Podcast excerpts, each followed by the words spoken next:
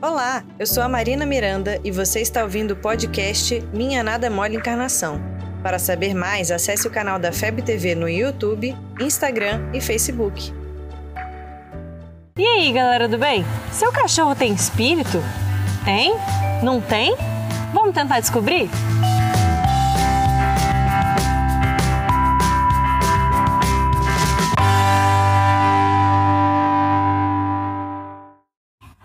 Pergunta complicada, né? Daquelas de arrepiar o cabelo do evangelizador.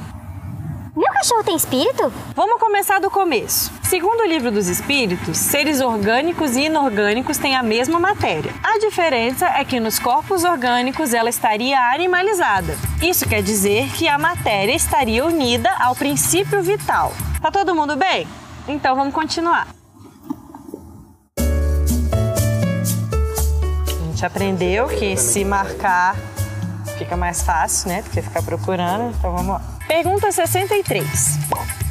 O princípio vital reside em algum agente particular ou é simplesmente uma propriedade da matéria organizada? Numa palavra, é efeito ou causa? E a resposta? Uma e outra coisa. A vida é um efeito devido à ação de um agente sobre a matéria. Esse agente sem a matéria não é vida, do mesmo modo que a matéria não pode viver sem esse agente. Ele dá a vida a todos os seres que o absorvem e assimilam.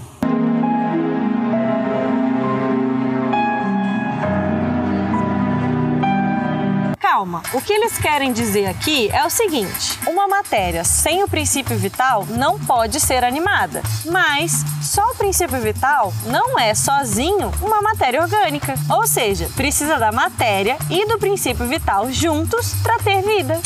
Os espíritos ainda falam que o princípio vital tem origem no fluido universal e que é o intermediário entre a matéria e o espírito. E nós humanos não temos um princípio vital diferente do da plantinha. Vem tudo da mesma fonte. Mas então, o que, que nos diferencia delas? Nós temos, além de uma matéria animalizada pelo princípio vital, o princípio inteligente, o que faz a gente pensar. Mas olha só que sensacional! Pergunta 73. Vamos lá, Mariana. 73.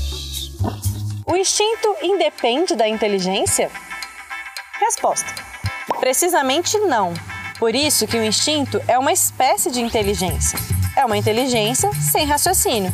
Por ele é que todos os seres provêm as suas necessidades. Ou seja, instinto é um tipo de inteligência e nós temos essa inteligência também. A diferença entre os dois vai ser a seguinte: o instinto não raciocina, já a razão, sim.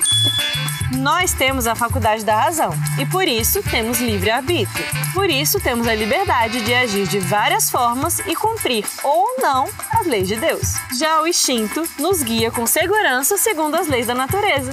Mas só com o instinto a gente não teria opção, opinião e faria as coisas simplesmente por serem a única alternativa. Qual seria o mérito disso? Agora, lá na pergunta 593, os espíritos dizem que os animais não têm só instinto e eles agem com vontade determinada, mais limitados que a gente, mas raciocinam também. E eles até têm certo livre-arbítrio. Na questão 595, eles explicam que a liberdade das suas ações existe, mas é bem limitada e focada nas necessidades da vida material. Mas beleza, então eu e Dexter Manuel somos inteligentes, né?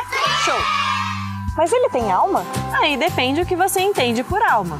Foi o que os espíritos responderam. Mas ainda assim, se chamarmos de alma, há muita diferença entre a alma deles e a nossa. A alma é o espírito encarnado. Então, apesar de dizer que o Dexter Manuel é um espírito, nós temos que entender as diferenças. O espírito de um ser humano mantém a sua individualidade e a consciência de si mesmo depois que morre.